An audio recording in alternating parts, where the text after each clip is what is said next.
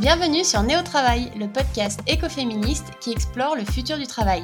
Nous sommes Hélène et Laetitia et ici, nous questionnons l'impact du travail sur nos vies. Nous explorons de nouvelles façons de travailler et de lutter grâce à des femmes engagées. Nous donnons la parole à celles qui refusent notre système patriarcal, consumériste et capitaliste. Pour prendre soin du vivant, le futur du travail doit être écoféministe, car tout est lié, tout est politique, tout est sensible, le travail aussi. Il est possible de travailler différemment et certaines le font déjà. Bonne écoute Les villes et l'espace public en général ne sont ni écologiques ni féministes. Les noms de rues, les noms de places sont quasi exclusivement des noms masculins. Les transports publics aujourd'hui sont régulièrement des lieux de violence sexistes et sexuelles. Et de nombreuses femmes ne se sentent pas en sécurité quand elles se promènent seules dans les rues ou quand elles rentrent la nuit chez elles. Clairement, l'espace public urbain n'est pas perçu et vécu de la même manière par les hommes et par les femmes. On peut dire que les villes sont donc bien genrées. Et même si l'espace public est le premier espace commun que l'on partage entre hommes et femmes, euh, on a encore du mal à y trouver les femmes ont encore du mal à y trouver leur place. Historiquement, la ville a été pensée par des hommes, des géographes, des urbanistes, des architectes. Euh, et même si on peut noter des efforts et de louables intentions, dans la réalité, les inégalités de genre demeurent. C'est ce qu'on va voir aujourd'hui avec Inès de Parisot. Donc bonjour Inès. Bonjour. On est ravis de t'accueillir. Euh, et donc euh, pour commencer, est-ce que tu peux te présenter dans les grandes lignes? Oui, bah, dans un premier temps, euh, merci de me donner la parole. donc moi je m'appelle Inès, je suis urbaniste et en fait j'ai fait une partie de mes études en France et l'autre partie au Québec à Montréal. puis quand je suis arrivée là-bas, j'ai découvert en fait une autre approche un peu de la fabrique urbaine qui est enfin je connaissais pas en fait en arrivant à Montréal parce que c'était quand même quelque chose qui est très peu développé en dehors des pays anglo-saxons et euh, donc ça s'appelle le design urbain. En fait, je pense qu'à ce moment-là, j'étais un petit peu frustrée de la manière assez traditionnelle euh, de faire la ville, c'est-à-dire avec des très gros projets urbains qui sont généralement assez coûteux. Euh, qui mettent beaucoup de temps en fait à sortir de terre et qui prennent très peu en compte les besoins des, des futurs utilisateurs donc euh, de citoyens. Et euh, en fait, à partir de là, dans tout mon parcours euh, universitaire et professionnel, j'ai commencé un petit peu plus à creuser la question du design urbain, d'incorporer cette approche-là dans ma pratique, et aujourd'hui, j'en ai fait mon métier. Est-ce que tu peux nous nous partager un petit peu du coup quelques notions de ce métier? Enfin, qu'est-ce que tu fais au quotidien dans ce métier? Et savoir aussi la propension de femmes qui font ce métier. Oui. Bah, en fait, le design urbain, c'est une pratique, euh, c'est une approche qui est un peu plus centrée sur l'expérience des usagers dans l'espace urbain. Euh, le designer urbain, il va avoir pour mission, en gros, de réenchanter puis d'améliorer l'expérience des usagers dans la ville. Euh, il va adopter une approche, une approche beaucoup plus sensible du territoire, c'est-à-dire qu'il va vraiment aller sur le terrain, euh, partir à la rencontre des usagers. Donc, il va essayer de comprendre un peu et de cerner leurs besoins, et puis aussi de voir un petit peu comment euh, ils interagissent à la fois avec leur environnement, puis aussi entre eux. Euh, et la finalité en fait du travail du designer urbain, c'est de proposer une ou plusieurs solutions qui vont répondre euh, de manière parfaitement adéquate en fait aux besoins des usagers. Euh, maintenant, pour ce qui est de la question de la proportion des femmes qui exercent ce métier, euh, j'en ai aucune idée, parce que je pense que c'est une approche qui est assez peu connue pour l'instant en France. Moi, à l'époque, quand j'étais à Montréal, c'était quand même quelque chose qui était beaucoup plus euh, euh, on va dire commun. Euh, après, je n'ai aucune idée de savoir euh, s'il y a plus de femmes qui ont adopté cette pratique ou non. je sais pas. bah écoute, merci Inès pour cette première définition en tout cas de, de, ton métier et c'est vrai que c'est intéressant de voir que l'usager, l'utilisateur final est, est, pris en compte et au cœur finalement de la pratique dans ce sens-là, donc ça c'est ça c'est chouette. Et avant de rentrer euh, un peu plus dans le vif du sujet, est-ce que tu peux aussi euh, nous expliquer, selon toi, ce qu'on entend finalement par espace public, espace urbain, et peut-être la différence avec l'espace public rural, s'il y a des différences à prendre en compte, ou alors avec l'espace privé, pour qu'on soit sûr de bien comprendre le sujet. Oui. alors ce qu'on entend quand on parle d'espace public urbain, c'est en fait c'est l'ensemble des lieux qui sont accessibles euh, de manière gratuite et égale en fait pour tous ceux qui vont pratiquer la ville. Donc en définition, c'est un bien commun. C'est un espace dans lequel on est tous euh, supposés avoir les mêmes droits, un espace qu'on peut tous s'approprier, puis un espace qu'on peut tous euh, pratiquer en fait. Par exemple, ça peut être une rue, un parvis, un jardin, un boulevard, tout ça. En fait, c'est tous les espaces qui vont permettre le libre mouvement de chacun dans, le respect de cette double, euh, à la fois accessibilité et gratuité. Donc je pense que ça, c'est les deux notions les plus importantes pour définir l'espace public urbain, euh, même l'espace public en général d'ailleurs. Et la différence avec l'espace privé, c'est que bah, l'espace privé, par exemple, il n'est pas ouvert à tous, contrairement à l'espace euh, public. On se demandait aussi si tu avais des infos peut-être à nous partager sur finalement comment et pourquoi euh, ont été créées les villes, finalement, d'où ça vient, euh, le, voilà, les villes, parce que on imagine plutôt dans l'imaginaire voilà l'aspect très rural, paysan, il y a fort fort fort longtemps. Et peut-être qu'est-ce qui a amené à la création des villes et à cet espace public bah, Je pense que les villes ont déjà été créées pour tout ce qui est en rapport avec le travail. les gens travaillent en ville, les gens ont beaucoup déjà travaillé en ville, même, même il y a longtemps, ils travaillaient en ville. Mm. Euh, je pense que les gens ont aussi eu envie de se rapprocher peut-être des lieux de travail, donc ils ont commencé à s'installer aussi euh, proches de leur lieu de travail. Euh, c'est ce qui fait qu'aujourd'hui, il y a beaucoup de citadins et qu'il y a peut-être moins de monde qui, qui est attiré en fait par le, par le rural, c'est qu'on veut, enfin, veut, oui, on veut réduire les, les distances domicile-travail. Donc je pense que les villes ont grossi un petit peu aussi comme ça peut-être que c'est lié finalement à la concentration du travail dans des espaces, euh, voilà, c'est plutôt dense et concentré au même endroit, et donc du coup les gens se mm. rapprochent effectivement des. Ouais, donc c'est intéressant aussi. Et puis on a sur les services aussi, enfin il y, a mm. une question de densité, euh, c'est qu'aujourd'hui on a quand même, euh, il y a beaucoup plus, il y a un meilleur accès à certains services en ville. Mm. que dans les campagnes. on le voit, il y a beaucoup moins de médecins maintenant qui vont s'installer dans les milieux ruraux, donc c'est quand même, on veut avoir accès à tous ces services-là, donc je pense que les gens, je vais pas dire qu'ils ont une préférence pour la ville, mais c'est quand même le côté pratique aussi. Et alors, euh, maintenant qu'on a compris un peu de quoi on, parlait, euh, on avait envie de faire avec toi un petit état des lieux euh, des, des, inégalités en fait femmes-hommes qu'on peut rencontrer dans l'espace public urbain, parce que c'est le voilà, c'est le sujet de, de l'épisode. Est-ce que toi tu as des euh, tu peux nous, voilà, nous, expliquer un petit peu selon toi quelles sont ces inégalités-là déjà qu'on rencontre dans l'espace euh, public euh, urbain Oui. bah, comme je disais tout à l'heure, l'espace public urbain, c'est un lieu qui est censé être ouvert à tous, accessible à tous, qu'on peut tous s'approprier. le problème, c'est que dans la réalité, c'est pas vraiment le cas.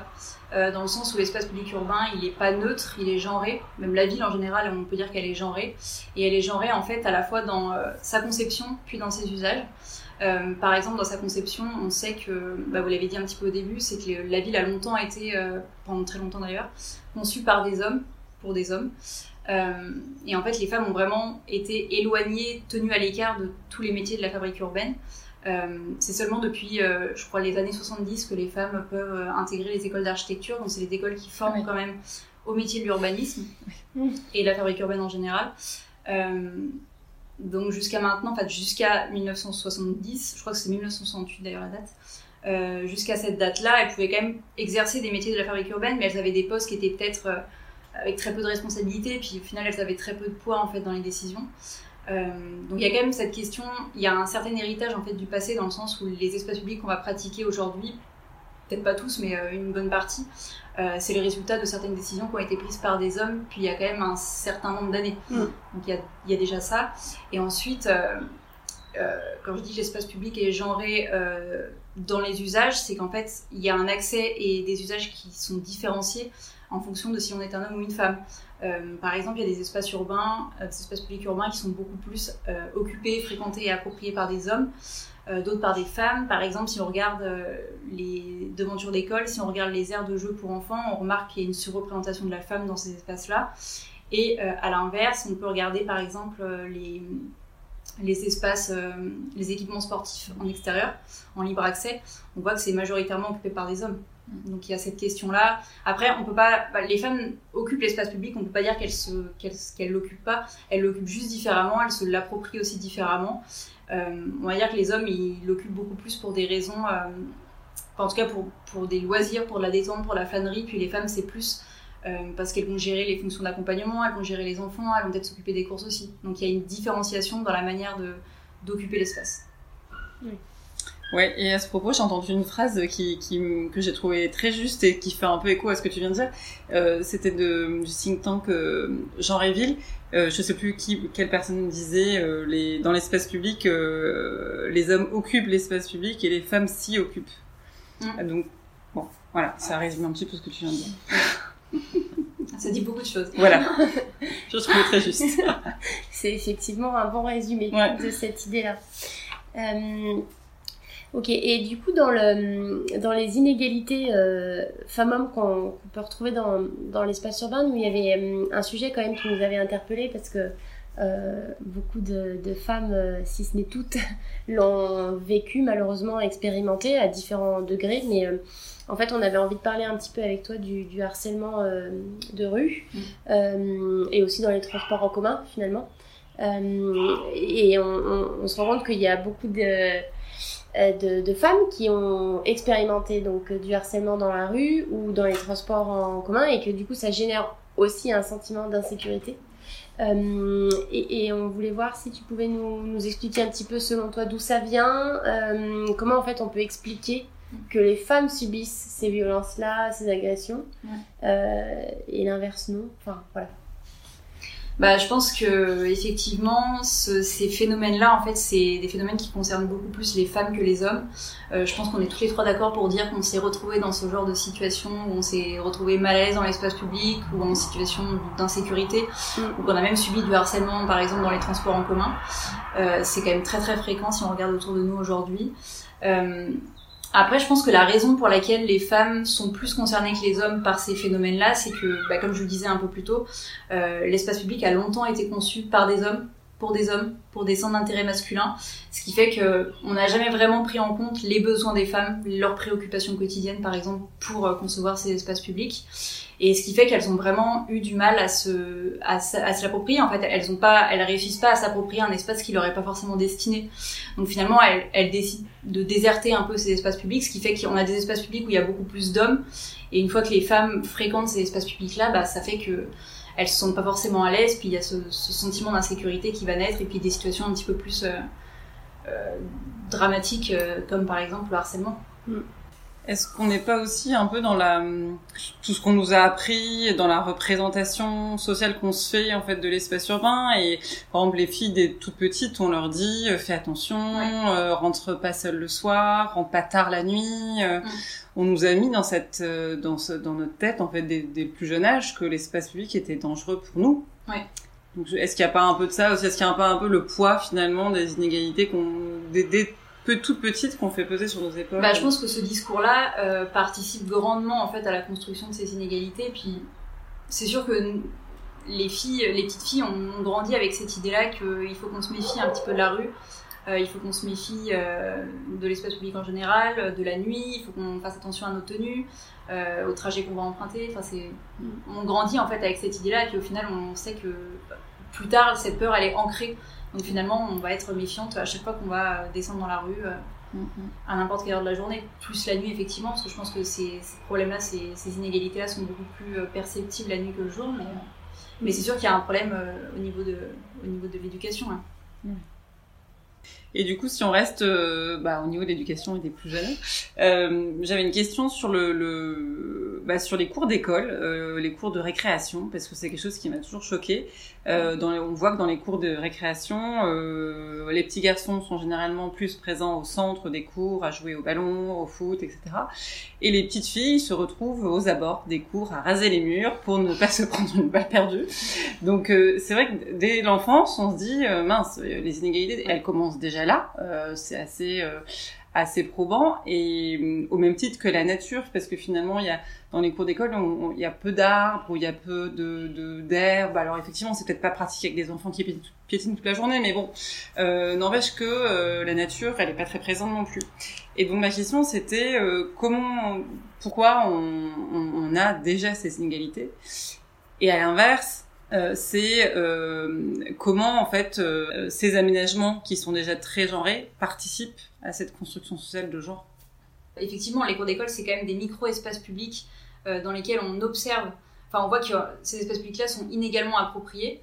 Euh, et en fait, on regarde les cours de récréation, puis on voit que allez, 80% de la surface est occupée effectivement par soit un terrain de foot, soit un terrain de basket, euh, qu'il a une position effectivement très centrale aussi dans la cour. Et en fait, ça laisse assez peu de place à d'autres activités, à d'autres usages. On voit que les filles sont évidemment bah, pas sur les terrains, mais à côté. Et en fait, on voit qu'il y a quand même une monopolisation de l'espace par les garçons à travers le sport. Et moi, je pense que c'est vraiment... Euh, bah, la cour d'école, c'est vraiment le premier espace public que les enfants vont fréquenter. Euh, qui vont commencer à s'approprier. Et, euh, et c'est vraiment le premier espace public dans lequel ils vont aussi remarquer qu'il y a des inégalités. Mm. Euh, et je pense que c'est le premier sur lequel il faut intervenir, il faut travailler pour justement commencer à déconstruire ces inégalités-là. Parce que il faut le faire vraiment dès le plus jeune âge. Puis on voit finalement que même quand les enfants jouent dans les cours d'école, puis même pendant les, les activités extrascolaires, mm. il y a très peu d'équipes mixtes finalement.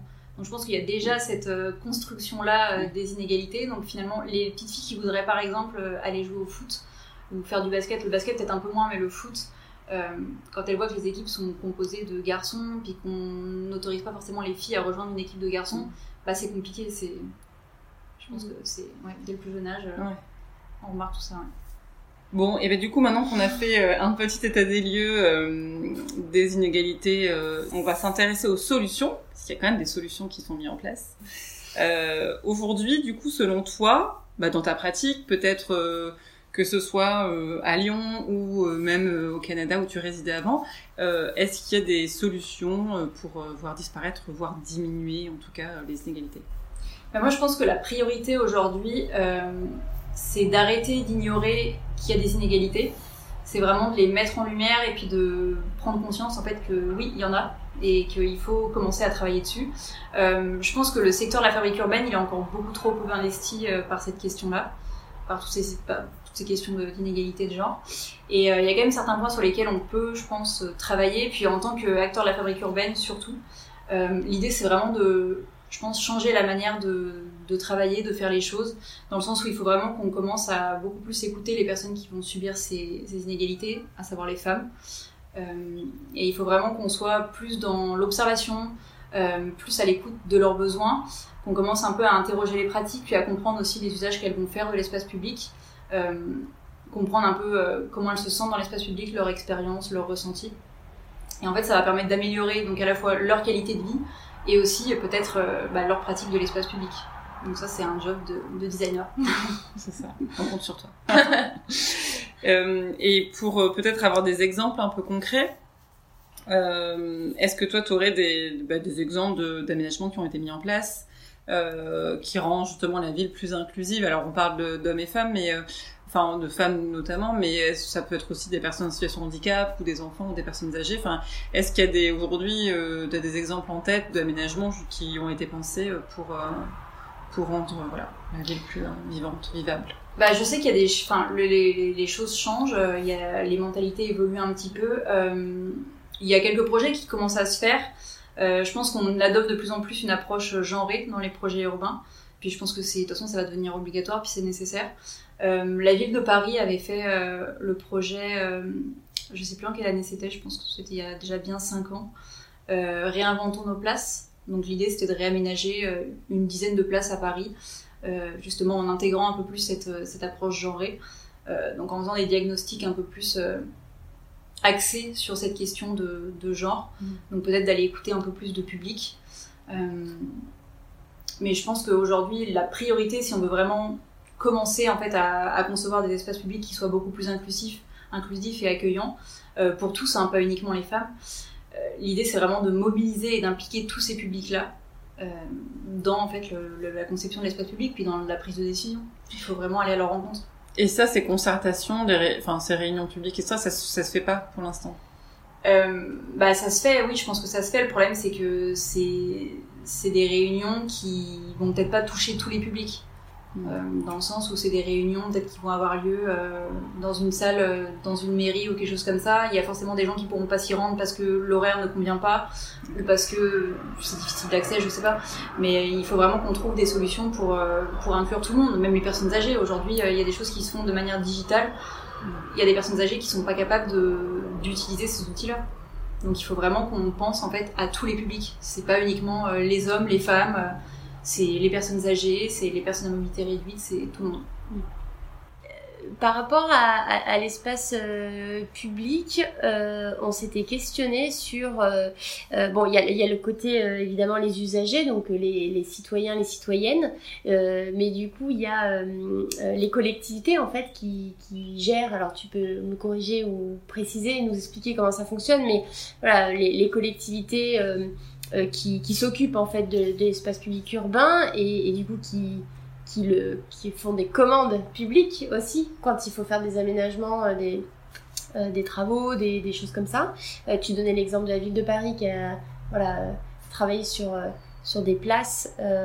voilà, donc finalement, toi, à ton niveau d'information, qu'est-ce que tu peux nous dire sur la commande publique sur ces sujets-là? Et est-ce qu'il y est-ce que les inégalités en fait de, genre sont prises en compte dans, par exemple, le cahier des charges des collectivités quand elles, euh, elles, ont besoin de faire des aménagements euh, X ou Y en ville. Mais je pense que c'est des questions qui sont de plus en plus prises en compte par les pouvoirs publics en France.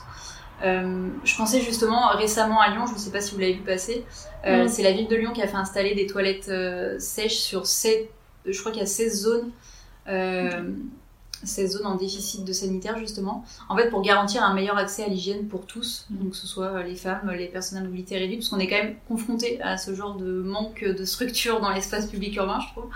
Et en fait leur idée c'est vraiment de déviriliser l'espace public, puis de vraiment concevoir un espace public qui soit beaucoup plus accueillant pour tous, pas uniquement pour les hommes. Et, je trouve que la ville de Lyon a une approche euh, genrée. Enfin, ça change en tout cas là-dedans, je trouve, dans ce domaine-là. Il y a, il y a plein de villes, en fait, qui ont, adopté cette approche-là. Il y a la ville de Bordeaux, en 2010, qui avait publié une étude, justement, qui s'appelait euh, L'usage par le genre, il me semble. En fait, ils faisaient un petit, euh, un petit bilan euh, de comment les femmes pouvaient se sentir dans l'espace public. Donc, ils avaient vraiment donné la parole à des femmes, puis ils les avaient interrogées sur leurs ressentis, leurs expériences dans l'espace public urbain. Puis ils les avaient aussi invitées à participer un peu à la construction du changement. Je trouve que la question de l'inclusion est beaucoup plus présente maintenant. Euh, donc forcément, ça, ça, prend en compte l'approche euh, du genre, la question des genres euh, là-dedans. Mais je trouve que oui, on parle beaucoup plus d'inclusion, d'espace public inclusif et de choses, de choses comme ça. maintenant, pour ce qui est de la question du genre précisément, moi j'ai rien vu pour l'instant. Je pense qu'on est vraiment à une étape en fait où on commence à prendre conscience. on fait un peu l'état des lieux de ce qui se passe. Et puis oui, comme je disais, on met en lumière en fait ces inégalités, puis après on va commencer peut-être à travailler là-dessus. Euh, mais je mm. pense que pour l'instant, on est encore à un stade où euh, on commence à, on, fait, euh, on fait le, on fait le bilan en fait. Mm. Oui, on fait le bilan et, et au mieux, il y a des choses sur l'inclusion mm. et c'est pas spécifiquement sur les inégalités femmes-hommes, quand bien même ça en fait partie. Ouais. Mais voilà. Donc Ok, top. Bah, merci pour, pour l'info. Et du coup, en face de cette commande publique, il faut qu'il y ait des euh, prestataires, des, fournisseurs. Euh, on pense notamment du coup bah, au, cabinet, euh, euh, aux agences d'urbanisme, les, les archis, voilà, des métiers qu'on a évoqués en début d'épisode. c'est ces métiers-là qui répondent à, à, voilà, à la commande publique sur l'espace public urbain. Est-ce que on voit aussi plus de femmes finalement dans ces métiers-là? Parce que quand tu as annoncé tout à l'heure que les femmes peuvent faire une école d'archi euh, depuis euh, les années 70, ça fait un peu mal. Euh, c'est assez inquiétant quand même de se dire que c'est c'est vraiment récent. J'avais pas notion de, de ça et c'est vrai que ça, ça pique un peu. on en est où aussi dans ces métiers-là par rapport à la place des femmes et aussi à leur euh, position, on va dire, dans la, les, les, postes et les responsabilités associées. Parce que si, si elles sont euh, cantonnées euh, au secrétariat ou à l'assistanat ou ce genre de mm. choses, bon, le, le, le, pouvoir de décision est, est, un peu plus faible quand même. donc voilà, est-ce que tu peux nous éclairer un peu sur ces métiers-là aussi, qui répondent à la commande publique Où sont les femmes Un petit peu.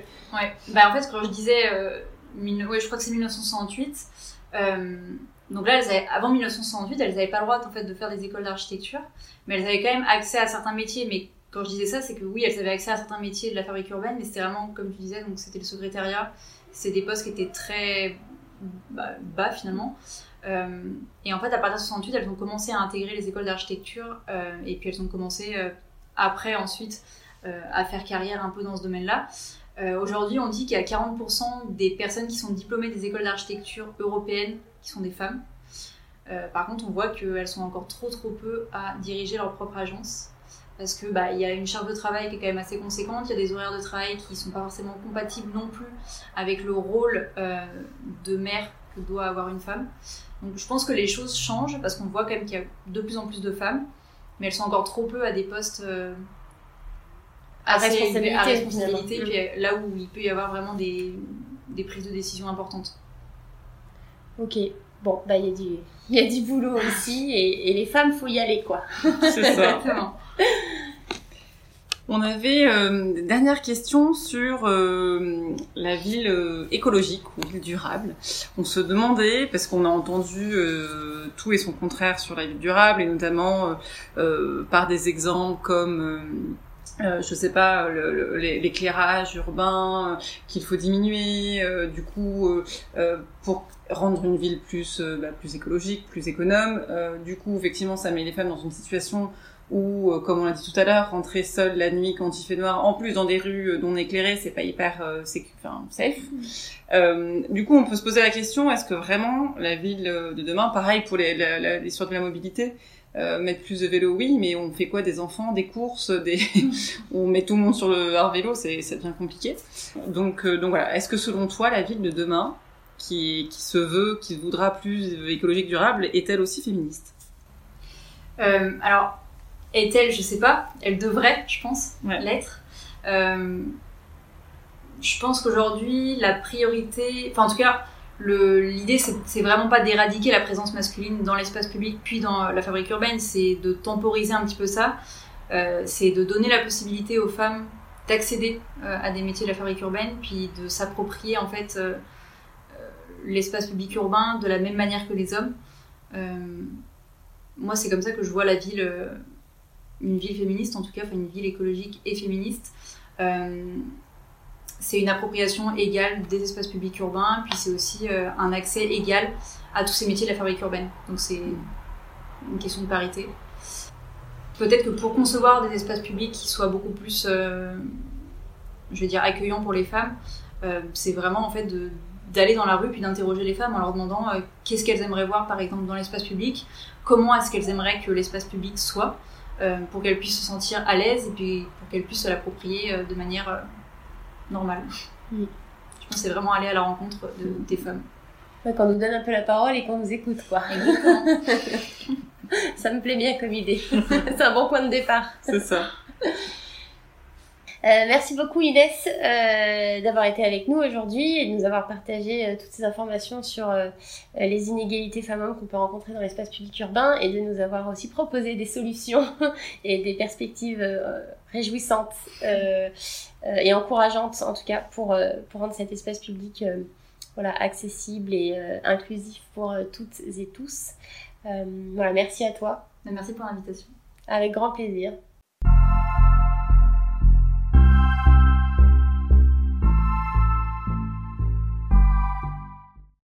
Alors moi, il y a quelque chose qui m'a particulièrement marqué dans notre échange avec euh, Inès, c'est euh, de découvrir que les écoles d'architecture ne sont ouvertes euh, aux femmes que depuis 1970 environ. en fait, c'est hyper récent, c'est vraiment hyper récent. on oublie en fait qu'il y a encore tout un tas de sujets où bah, en fait les femmes ont, eu accès tard à des choses euh, des sujets, des métiers, euh, enfin le droit de vote, tout ça, finalement on se rend compte que euh, c'est assez récent. Et la, comment dire, la thématique finalement du design urbain, de la fabrique de la ville et les métiers du coup qui en découlent, euh, finalement n'échappe absolument pas à un héritage euh, bah, patriarcal, clairement, euh, qui, qui, est très ancien pour le coup. donc c'est des années, des siècles de, voilà, de domination patriarcale. et, et, ça c'est assez choquant, je trouve. Moi, ça m'a vraiment interloqué parce que euh, c'est un exemple parmi tant d'autres qui euh, met bien en lumière les inégalités euh, femmes-hommes dans tout un tas de secteurs d'activité, mais aussi dans les usages, et notamment ici dans les usages de, des espaces urbains et des aménagements urbain et il est nécessaire, comme le signalait Inès, que bah, ces métiers-là, mais aussi la commande publique, finalement se saisissent des inégalités femmes-hommes pour construire une ville qui soit plus accueillante et plus inclusive. Et, voilà, j'ai hâte de, découvrir plus ce sujet et de creuser un peu cette thématique parce que vraiment ça m'a assez interpellée. De mon côté, ce qui m'a frappé, c'est vraiment de me rendre compte que finalement, la rue, la ville, euh, l'espace public euh, est une reproduction finalement des inégalités qui existent dans la société euh, c'est vraiment le reflet de ces inégalités-là qu'on retrouve de partout. Et je trouve que c'est très juste quand elle parle, euh, voilà, qu'il faut donner la parole euh, aux femmes, à tous les publics pour prendre en considération leurs besoins, leurs utilisations de l'espace public, parce que finalement, c'est un peu ce qu'on essaye de faire aussi à travers ce podcast, c'est de se dire, ben voilà, donner les clés pour avoir une autre vision, pour ouvrir les yeux d'une autre façon sur ce qui nous entoure sur notre travail, euh, sur euh, les choses du quotidien. Et, j'espère qu'on aura réussi à faire ça à travers ce podcast. C'est vraiment de donner envie euh, de creuser ce sujet et de se rendre compte qu'en fait, quand on arpente les rues et quand on s'assoit sur un banc public ou, dans un parc, finalement c'est pas vraiment anodin. Euh, tout ça aussi a été designé d'une certaine façon et que même dans cet espace-là, on n'est pas, euh, on n'est pas euh, l'égal des hommes en tant que femme. Et, voilà. Et, juste le fait de s'en rendre compte, je trouve que c'est déjà assez puissant et ça peut nous permettre petit à petit effectivement de faire changer les consciences et de faire changer les choses concrètement. Merci d'avoir écouté cet épisode. Si ça vous a plu, le meilleur moyen de nous soutenir est de laisser un avis sympa et de noter ce podcast en lui mettant 5 étoiles. Vous pouvez aussi nous suivre sur Instagram et LinkedIn et vous abonner à la newsletter. À bientôt pour de nouvelles explorations écoféministes.